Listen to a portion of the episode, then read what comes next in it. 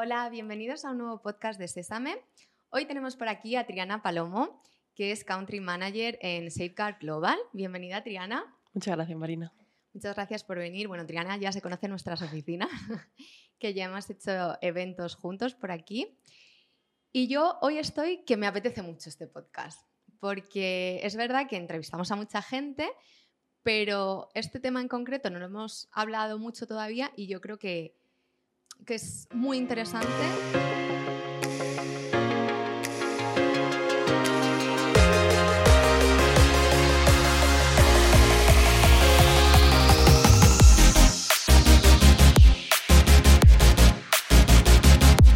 Pongo en contexto, vamos a hablar mucho sobre cómo expandirse internacionalmente, un poco los retos que nos encontramos con, con esto.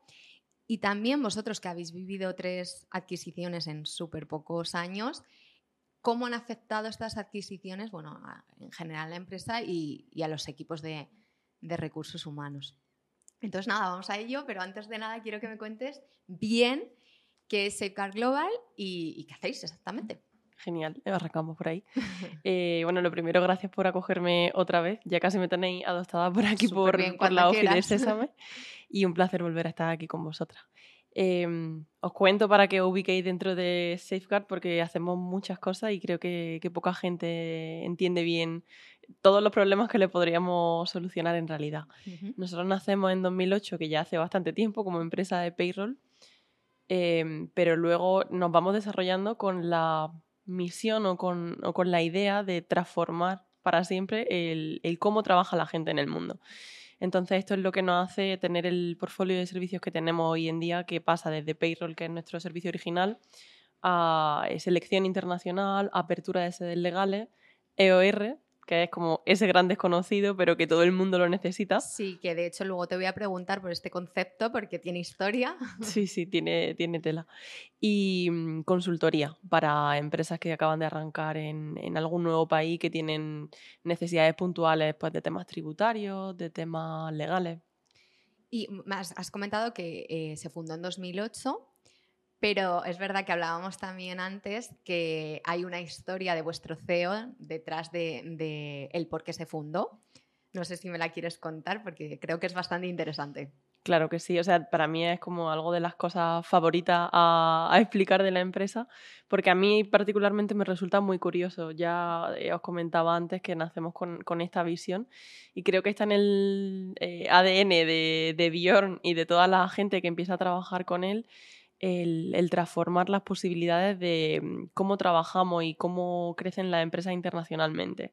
Entonces, eh, se nos funda en UK en Ujú. 2008 como empresa de payroll pero en 2011 se traslada la sede a, a Austin, a, a Estados Unidos. Y bueno, eh, al ir ampliando la, la gama de países a las que se ofrece el servicio de nómina o payroll internacional, empezamos a ver una serie de complejidades, como puede ser el cambio de moneda, como puede ser la legislación local de cada uno de estos países, con el cumplimiento de cómo tienes que, hacer la nómina, que les lleva a pensar que ahí hay eh, algo bastante complejo para la empresa a la hora de salir fuera de, su país, que no solo pasa por la nómina, sino que pasa por muchas más cosas que necesitan realizar, como la contratación, la selección, el entender las bandas salariales de nuevos países y el entender toda la trama legal de cómo tengo que operar. Entonces ahí ya nace la idea de poco a poco ir ampliando esa gama de servicios y, y bueno, en- con esta idea o con este mm, panorama de la necesidad de la empresa de poder contratar de esa manera, eh, a Bjorn se le ocurre esta idea que se llama EOR, Employer of Record. Nosotros tenemos como nuestro propio nombre de servicio que se llama GEO. Y, mm, ¿Qué es esto exactamente? Eso es. Esto es el que tú puedas contratar en un país donde no tienes una sede legal. Vale. ¿Vale? Que esto, bueno, pues hay empresas que lo utilizan para probar nuevos mercados, si no tienen claro cuál va a ser su, digamos, de la lista de países a la que quiere eh, salir a probar con su producto o su servicio, cuál va a funcionar, pues puede testear mercados para, eh, en ámbito de tecnología, para contratar el talento donde se encuentra, porque hay mucha demanda y, y no tantos perfiles o no en, en el área geográfica y que se más, busca. ¿no? Porque esto en 2008, pero ahora es tremendo. De hecho, luego te lo voy a preguntar también cómo ves tú esta, esta parte que, esta guerra de talento que, hay ahora. Hmm. Y, lo, que te quería decir es que al final un poco ha sido una solución de vuestra propia eh, necesidad, ¿no? Eh, que, haya nacido así. Y es lo mismo ahora que están demandando vuestros clientes por lo que vosotros ya pasasteis.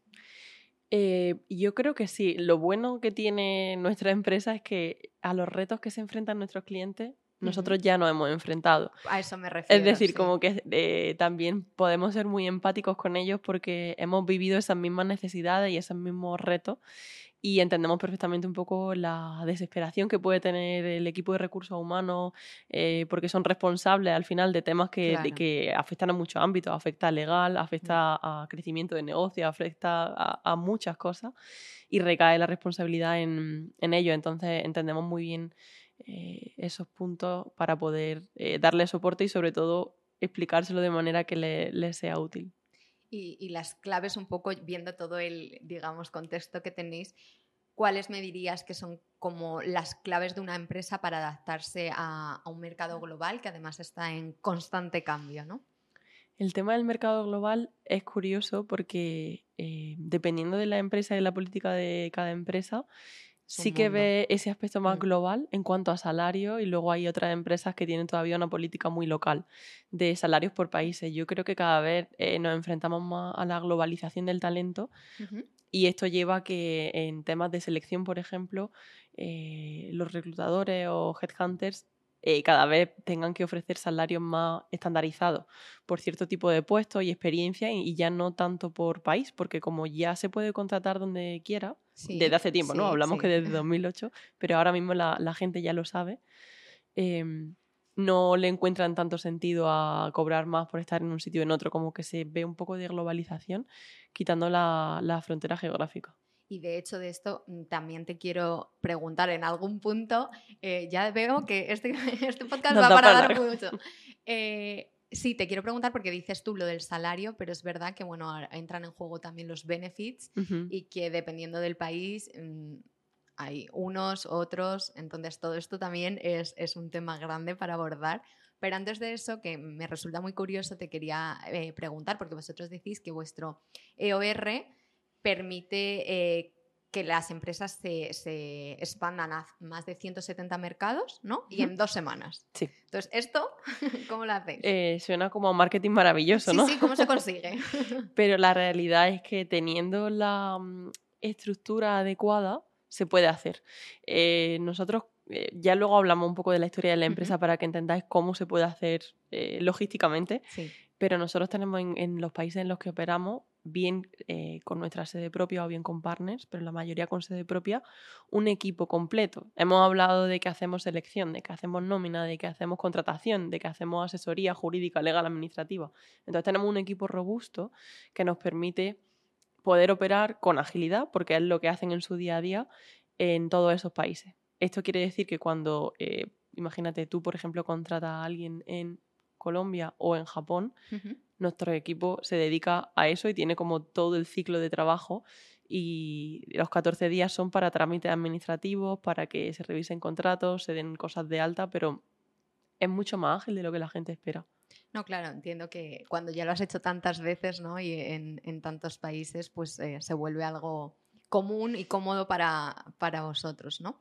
Y también otra cosa de, que te quería preguntar es, vosotros habéis crecido y estáis en, bastantes países con culturas diferentes. ¿Cómo conseguís que vuestra cultura también se expanda eh, igual a todos, a todos los países? Mira, yo eso lo experimenté en el proceso de entrevista con Safeguard. Creo que el recurso humano tiene muy claro eh, qué tipo de perfil quiere para Safeguard, para que cuadre, aunque estemos con mil culturas diferentes por todos los países en los que operamos, que todo el mundo tenga los mismos valores o que trabaje bajo la misma guía. Y, creo que empieza por eh, el, reclutamiento interno que tenemos y quién entra a trabajar en Safeguard. Luego, por supuesto, una vez que ya estás dentro, tenemos mm, mil cosas de comunicación interna para sentirte parte de los diferentes grupos de trabajo. Em, pero yo estoy súper acostumbrada a hablar con gente de quizás 15 países diferentes al día. Porque eh, exactamente en cuántos países estáis. Pues he perdido la cuenta, eh, Marina, pero creo que estamos ahora mismo por 175. Bueno, casi en todos. Efectivamente. Y al final, si mis clientes necesitan cada día contratar en un país diferente, yo hablo con mis equipos locales, eh, con el país que me toque. Y, y, o sea, es que es una cosa muy difícil y que eh, todas las empresas que pasan por aquí también nos dicen que quizás sea de las cosas más complicadas el poder transmitir los valores y, la cultura eh, a, tantos, a tantos países. Me has hablado de valores. ¿Cuáles son exactamente vuestros valores? Pues mira, me lo había apuntado aquí eh, ayer porque es que además yo no sé eh, vosotros o cómo lo hacen el resto de empresas. Yo hasta eh, entrar en Safeguard como que nunca lo había visto tan patente en lo que es tus revisiones eh, trimestrales. Pero nosotros tenemos trimestralmente como unos objetivos que nos ponemos que no tienen nada que ver con nuestro target, ¿no? Es como cómo quieres tú crecer como profesional ah, vale. Em, y también un poco en base a los valores de la empresa. Entonces como que los tenemos bastante, bastante presentes. Em, te lo cuento que los tengo por aquí. Claro. Eh, mira, pasión y talento, integridad, eh, caring. No he encontrado una palabra en español, pero básicamente que te importe la gente Y, que te importe lo, que hace. Em, responsabilidad, diversión, que me parece muy importante y se nos olvida muchas veces en el trabajo. La nuestra también es. Con tanto estrés. y, y, el espíritu innovador o el ayudar a la gente a que pueda crecer. Eh, los tenemos bastante presentes, ya te digo, porque tú todos los objetivos que te marcas como de crecimiento profesional, eh, personal incluso, van un poco ligados a, todos estos aspectos, porque también que tú te fijes en esto ayuda a que tus compañeros, que además todo el mundo que entra eh, tiene un poco estos valores en mente, que se sienta cómodo trabajando y que no pierda esa guía con la rutina diaria y con toda la carga de trabajo. Eh, claro, entiendo que al final esto es parte de del employer branding, ¿no? De cuando, cuando entras en, la empresa. Y lo que también me genera mucha curiosidad y que suelo preguntar es si los valores sí, pero si la cultura es igual en todos los países.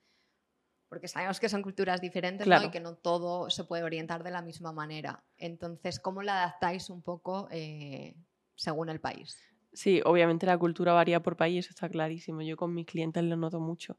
Curiosamente, con mi equipo interno lo noto menos. Es decir, aunque tú culturalmente tengas una manera de comunicarte u otra o tengas cierta diferencia, de verdad que noto, no me preguntes cómo, porque eso ya es como la receta mágica, ¿no? Pero noto como una homogeneidad en cuanto a cómo trabajamos que me parece increíble, porque yo trabajo con equipos de India, de UK, de Rumanía, de Colombia, de México, de mm, mil sitios, y, tenemos todos como bastante sencillo el alinearnos en cuanto a cómo trabajamos.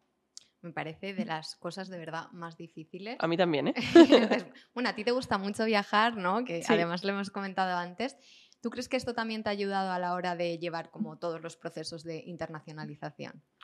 Yo creo que, eh, bueno, me siento muy cómoda en ese tipo de ambiente por mi experiencia o por mis inquietudes y yo creo que definitivamente el haber vivido en otros países o el ser consciente de, otras culturas me ayuda bastante a poder entenderme con los clientes porque al final hablo con gente de muchos países y eso me ayuda a poder, eh, bueno, pues tener ciertos guiños con ellos o el poder eh, saber cómo comportarte ante ciertas culturas que pueden ser más diferentes a, las nuestras. Claro, todo, todo eso siempre, siempre suma.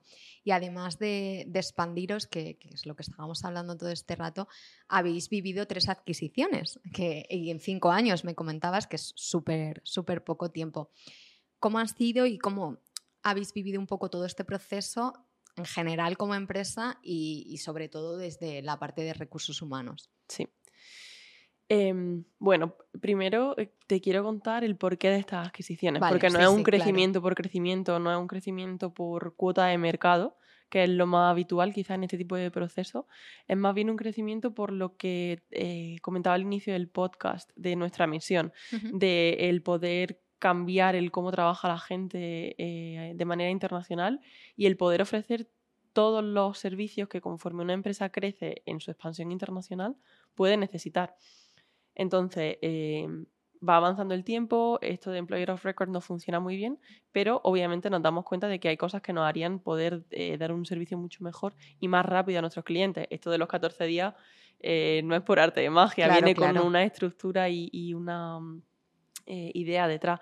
Entonces, desde 2019 hasta 2022 se hace un plan para poder tener más sedes legales propias en muchos más países, de manera que podamos trabajar de esa manera ágil y poder ofrecer toda la gama de servicios, porque como te contaba, el tener equipos propios en todos los países es lo que nos permite ofrecer todo. Entonces, ¿qué hacemos para conseguir esto de manera independiente, por así decirlo. En 2019 se adquieren dos empresas españolas, una de mm, staff leasing, como de trabajo temporal, y otra de, nómina, eh, que, bueno, aunque son españolas, tienen eh, muchas sedes por Europa y tienen un equipo con muchísima experiencia. Yo aquí voy con ellos a la OFI algunas veces y, me encanta porque aprendo eh, bastante de otras áreas que no son las mías. Y luego en 2022 se adquiere otra empresa de California sí que me contaba antes, tu, tuve una experiencia allí. Y mm, de esta empresa que para mi gusto era un gigante, lo que eh, tenemos es alguien que ya estaba en Employer of Record, pero no solo eso, porque también eh, con esta empresa tenemos selección de manera interna con eh, nuestro equipo de, de, selección y, y, adquirimos como toda esta gama de servicios que nuestros clientes realmente nos demandan. Eh, para poder ofrecérselo todo de una manera ágil, porque claro, tú puedes funcionar con una red de colaboradores, pero eso siempre añade tiempo. Em, y el poder ofrecerlo de manera interna es eh, un poco la inmediatez que la empresa necesita cuando está en ese punto de crecimiento, el poder ofrecérselo. Y desde la parte un poco ya más de, equipo, eh, claro, entiendo que esto es un crecimiento brutal de, de, personas. No sé si sabes exactamente de cuánto a cuánto pasáis con cada adquisición, pero em, ¿cómo habéis, por un lado, cuidado a, los empleados que ya formaban parte de Safeguard y por otro lado, eh, dado la bienvenida a, los nuevos? Creo que algo muy importante y, lo más difícil de gestionar en uno de estos procesos es eh, cuidar el capital humano. Eh, obviamente todos sabemos que este tipo de procesos son largos, aunque hablamos de 2019, 2022, eh, se tarda tiempo, se puede tardar hasta años eh, en tener todo 100% eh, integrado y que la gente entienda todo. Pero hoy en día, que no hace tanto tiempo de esas primeras adquisiciones o de esta última, yo trabajo con mucha gente de, de esta última empresa y la realidad es que han conseguido crear como unos procesos estandarizados para que todo el mundo hablemos el mismo idioma. Con eso lo que quiero decir es que todo el mundo entendamos los ritmos de trabajo, eh, cómo son los procedimientos para que todo el mundo pueda tener como las mismas expectativas, eh, saber cómo va a trabajar este equipo, este otro, independientemente del país. Que eso es importante, que no haya esa diferencia. Puede haber una diferencia cultural que es muy enriquecedora, pero que todos trabajemos bajo los mismos valores o las mismas ideas. Eh, yo creo que hay clave para que se puedan entender unos con otros. ¿Y estáis todos en remoto o hay oficinas? Tenemos oficinas. ¿En todos los países? Sí. Vale, vale. Tenemos bien todas y ya dependiendo del perfil, pues estarán más cerca o más lejos, irán más o menos asiduamente, pero, pero las tenemos. Y creo que algo que hemos sacado muy positivamente de la diferencia horaria, que hay muchas veces que, bueno, vosotros acabáis de empezar en México, creo que eh, seréis muy conscientes De, este punto.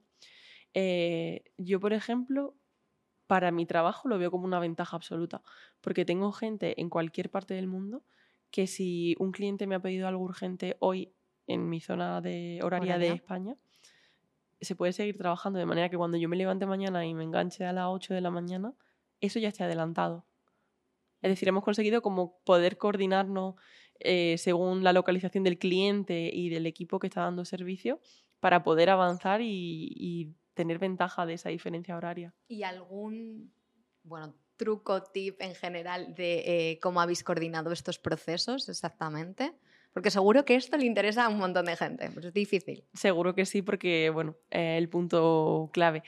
Mi experiencia en todo esto es que lo más útil es eh, tener procedimientos definidos para que cada uno entienda la responsabilidad que tiene dentro de, ese proceso y no haya malentendidos, cosas que no queden en tierra de nadie, como que todo el mundo tenga las expectativas claras y alineadas con lo que tiene que hacer y cada uno entienda su papel de manera que se pueda eh, trabajar en equipo, que al final es lo que queremos, ¿no?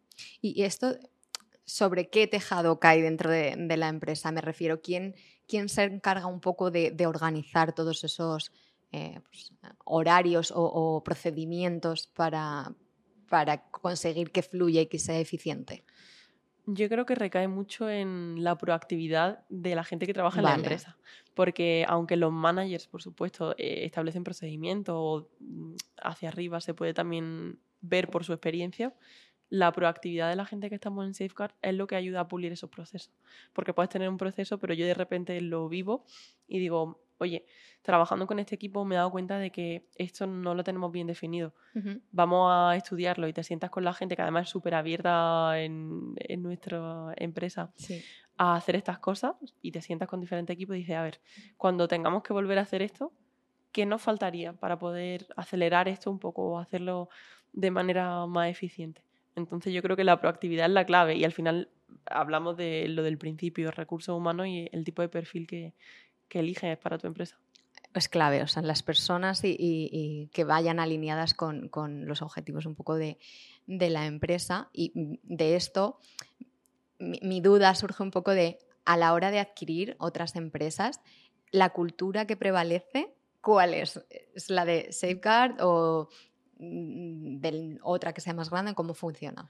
Yo creo que no hay una que prevalezca y eso es lo importante o lo interesante. Si hubiera una que prevalece, significa que está eh, un poco desmereciendo a la otra, bajo mi punto de vista. Eh, lo que yo he visto que hacemos nosotros es fusionar.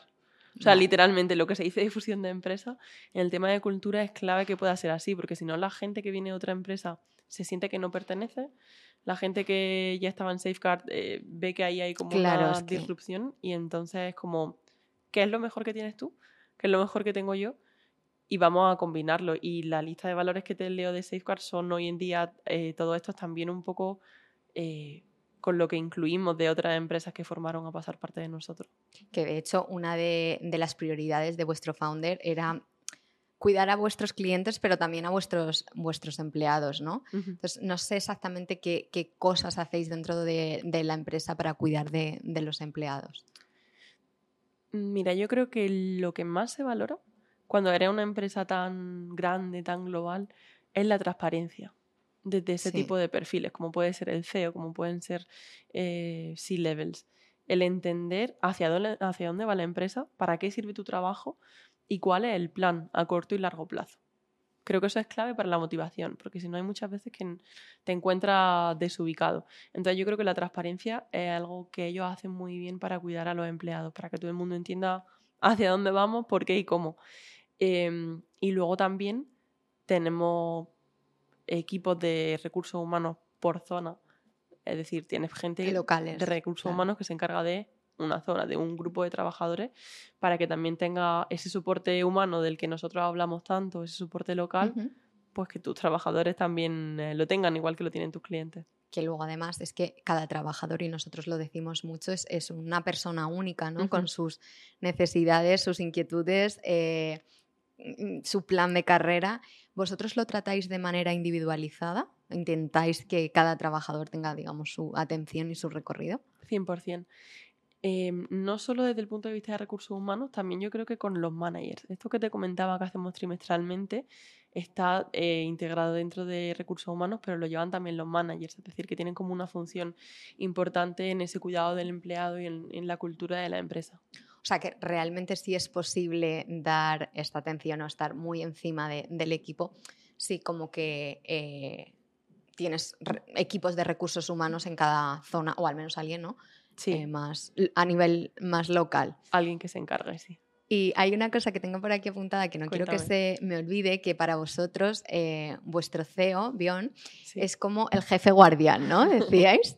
entonces, esto te, quiero preguntar porque em, me, me, gusta y creo que es súper importante tener líderes que em, todos pues estamos cómodos y, queremos seguir, ¿no? Que al final eso es un líder. Entonces, ¿cómo lo veis vosotros esta, esta parte? Mira, Bjorn es una persona súper peculiar, pero que eh, conocerlo en persona te, te, influye mucho a entender la empresa. Eh, para nosotros, Bjorn no es solamente la persona que tuvo la idea de Employer of Record, crea el mercado, crea todo esto, es un visionario. Eh, que lo sigue siendo hoy en día. Para mi gusto, el tener esta idea del trabajo remoto en otro país en 2008. Brutal, sí, sí. O sea, no sé qué exactamente le haría a él pensarlo, pero fíjate la realidad de hoy en día. Y mm, Mira, por ejemplo, en, eh, una vez al año como mínimo nos juntamos todo el equipo eh, en algún país para, bueno, pues trabajar juntos unos días y para que nos comuniquen eh, qué hacemos este año, porque lo que te contaba, ¿no? Y Bjorn está siempre en, estas reuniones y es un gusto escucharlo hablar porque, bueno, obviamente aparte de toda la experiencia, es esa capacidad de tener muy claro hacia dónde va la empresa. No es que diga yo quiero que la empresa crezca esto, no. Es que vamos a añadir esto porque los clientes necesitan que hagamos esto en muchos menos días o que demos este servicio de esta manera. Es como totalmente enfocado al, al negocio, pero desde el punto de vista del servicio. Y con esta visión de mejora continua, no solo de crecimiento, que para mi gusto es fácil que las empresas crezcan. Pero no mejoren, ¿no? Claro, si no tienes una guía clara de por qué quieres crecer, si es solo por números, la realidad es que eso tiene el techo muy cerca, ¿no? Tiene un límite. Sin embargo, si es por una misión, creo que es mucho más fácil. No, totalmente. Siempre eh, tener un foco, una misión, eh, es lo que te hace, digamos, llegar, ¿no? Sí. Y hablábamos al principio eh, digo, ya vamos a dejar de hablar. No, hablábamos al principio de, que vosotros ayudáis a otras empresas a, mm, encontrar talento, ¿no? Sí. Pero hay ahora mismo una guerra por el talento que cada vez creo que va más. Eh, ¿Qué hacéis vosotros dentro de Seikar para, para conseguir atraer ese, ese talento? Bueno, varias cosas. Eh, y aquí entra la combinación de diferentes equipos. nuestro equipo de selección eh, tiene unas prácticas que para mi gusto son ideales. Es decir, eh, mm, trabajan buscando perfiles muy específicos, que siempre mis clientes me dicen, no, pero es que estoy en la industria, subindustria tal, necesito a alguien con experiencia en eh, frutos secos y en mariscos, o sea, quiero decir cosas que son realmente muy específicas y que mi equipo de selección dice, sí, sí, en dos semanas yo te presento una lista. O sea, que están como muy acostumbrados a buscar perfiles muy nichos y a que sea una búsqueda activa en ese momento. Es decir, que busquemos los perfiles de manera proactiva es una clave. Y luego, ¿cómo atraer a ese talento? Aquí ya entra un poco eh, la parte global de Safeguard, porque nuestro equipo de selección es genial y encuentra a la persona, pero ahora toca al resto de la empresa el convertirse en un buen empleador para nuestro cliente y para nosotros. Y esto pasa, por supuesto, por la cobertura social, que todo esté bien hecho, y por el eh, tema de los beneficios que comentaba antes. Para nosotros es clave el eh, aconsejar a nuestros clientes qué significa ser un buen empleador en México, qué significa ser un buen empleador en Nigeria. Eh, obviamente ellos carecen de ese conocimiento, ya no solo el tema legal, que eso es totalmente nuestro, el tema de beneficios se decide con el cliente. Entonces nosotros tenemos que decirle, mira, en este país, si quieres ser considerado un buen empleador, eh, lo mínimo que se requiere son estas condiciones. Este tipo de seguro, este tipo de mm, eh, adiciones a la nómina para temas de internet o de lo que sea, para que tú entiendas lo que el trabajador espera como mínimo eh, si tú eres el tipo de empresa que le estás contando en los procesos de entrevista. ¿Y qué, notáis que está demandando el talento últimamente? Es verdad que en cada país pues, es diferente, pero ya más a nivel interno, vuestro, ¿qué, notáis que, se está demandando más? Yo creo que la respuesta que te voy a dar es global, porque al final eh, Mejor. es tanto nuestro como de, los clientes. Creo que los temas de seguros de salud o cobertura de salud son muy importantes. Em, no todos los países tienen la suerte de contar con una estructura Mm, sanitaria pública, entonces eso siempre está en, la conversación en la mayoría de los países. Y luego, cada vez más el tema del teletrabajo eh, dentro del mismo país, que la empresa cuide del trabajador en ese sentido, de que tenga el material adecuado, que estés trabajando en tu casa no significa que a la empresa no le importe que no tenga eh, la silla, la mesa adecuados para que eh, tengas todo bien colocado y, no te hagan ninguna lesión, poniéndolo en el peor caso, ¿no? Pero mm, se busca mucho el, que la empresa muestre el cuidado hacia el empleado hasta en, esos pequeños detalles. Y vosotros, por ejemplo, ya a nivel interno, ¿qué, qué tipo de benefits ofrecéis a vuestros empleados en Safeguard? Sí, esto varía por, Por país, por ¿no? país, Claro. pero estas ayudas que te decía, el teletrabajo, cualquier tipo de tema de, de De- material o que estén abiertos a, a esas solicitudes, porque no es algo cerrado, ¿no? Y a nuestros clientes le decimos lo mismo, dice, mira, esto es lo que empiezas ofreciendo, si luego resulta que el perfil necesita otra cosa. eh, aquí en España yo creo que casi de todas las empresas tienen algo de tema de cheque de restaurantes, Sí. que es como bastante común y, y así. Pues bueno, me encanta este podcast, la verdad que yo me alargaría un montón y creo que eh, ha sido muy interesante, que es un, un tema que, bueno, ahora muchas empresas eh, se están expandiendo y surgen un montón de, dudas. Así que nada, me ha encantado hablar contigo, Triana. No te quiero quitar mucho más tiempo, pero antes de despedirnos sí que quiero que me digas, no sé, a corto plazo o bueno, medio plazo, qué, qué objetivos os habéis marcado y hacia dónde va ese futuro de, de Safeguard que, que comentas que vuestro CEO es tan, tan visionario. Em, seguimos con la misma visión de transformar el lugar de trabajo. Hemos revolucionado el mercado con el tema de Employer of Record y obviamente eh, cada vez hay, más empresas en el sector y para nosotros lo importante es que seamos un servicio de valor. Eso pasa por eh, mejorar procedimientos internamente para que los tiempos de respuesta a nuestros clientes cada vez puedan ser eh, más ágiles, como los mejores que puedas tener, teniendo todavía toda esa mm, garantía de los servicios. Entonces creo que estamos en un año de eh, pulir procesos y siempre de seguir expandiéndonos internacionalmente, que al final, eh, lo que decíamos, cuanta más presencia local tengamos, eh, mejor servicio podremos dar a nuestros clientes. Pues nada, a tope con ello, seguiremos de cerca. y, y bueno, ya has venido más veces a nuestra oficina, pero sigue siendo bienvenida eh, aquí en Valencia todas las veces que quieras.